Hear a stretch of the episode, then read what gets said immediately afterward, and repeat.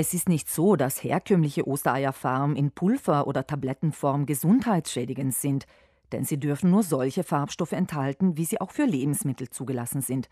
Doch handelt es sich auf jeden Fall um synthetisch hergestellte Produkte. Dabei kann die Natur sozusagen mit einem eigenen Farbkasten aufwarten, weiß Anna-Maria Kofler-Gall vom Kronlechner Hof in Welschenhofen und Dienstleisterin der Südtiroler Bäuerinnenorganisation. Ostereierfarben man auch mit Zwiebelschälen, mit gelben Zwiebeln, mit roten Zwiebeln. gibt überall verschiedene Farben da noch, zwischen braun, rot, ein bisschen grünlich sogar. Dann kann man mit Heidelbeeren, da werden sie eher blau.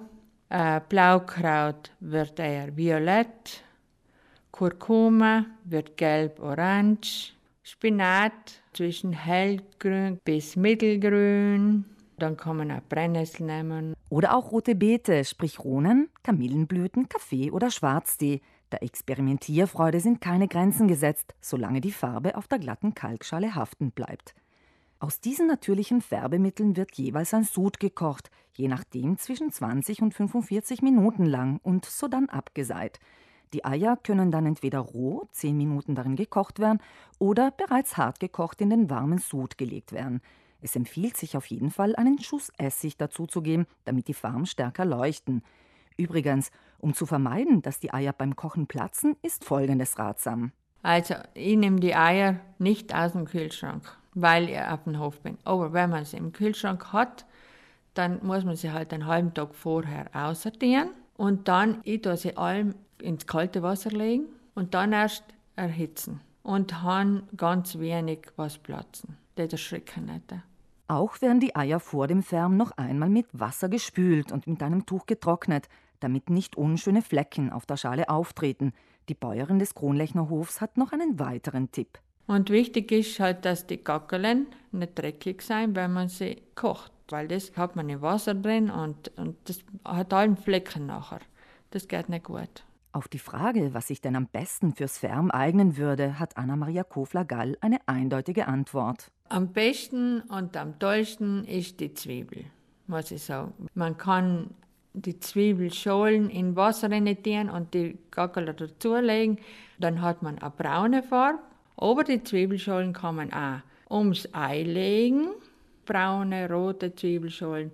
Äh, dann nehme ich allem äh, getrocknete und frische und das tue ich noch in ein Netz einbinden und tue sie noch rein und 10, 10 Minuten kochen lassen. Das gibt noch ganz bunte Eier.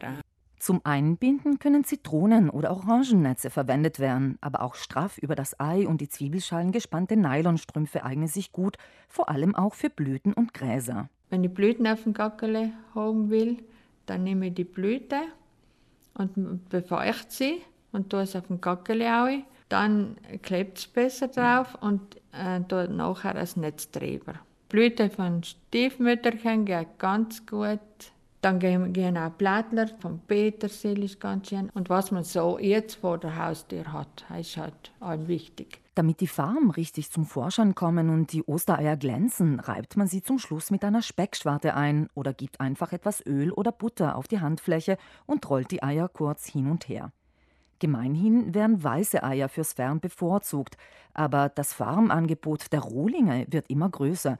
So gibt es auf dem Kronlechnerhof in Welschenhofen Eier in sechs verschiedenen Farben, von moosgrün über hellblau, braun in mehreren Abstufungen bis weiß. Verschiedene Hennen legen verschiedene Farben. Und das finde ich einem ganz toll. Und dementsprechend sind auch die Farben noch alle ganz verschieden, was noch rauskommt beim Firmen. Was sicher ist, jedes Ei, das auf diese Weise gefärbt wird, ist ein Unikat. Und das kann den Mehraufwand vielleicht wettmachen. Und so resümiert Anna-Maria Kofler-Gall, Dienstleisterin der Südtiroler Bäuerinnenorganisation. Wenn man natürliche Form nimmt aus der Natur, dann darf man sich halt keine starken, kräftigen Form erwarten, sondern eher matte Form, was ja auch wunderschön ist und mittlerweile sehr, sehr beliebt ist.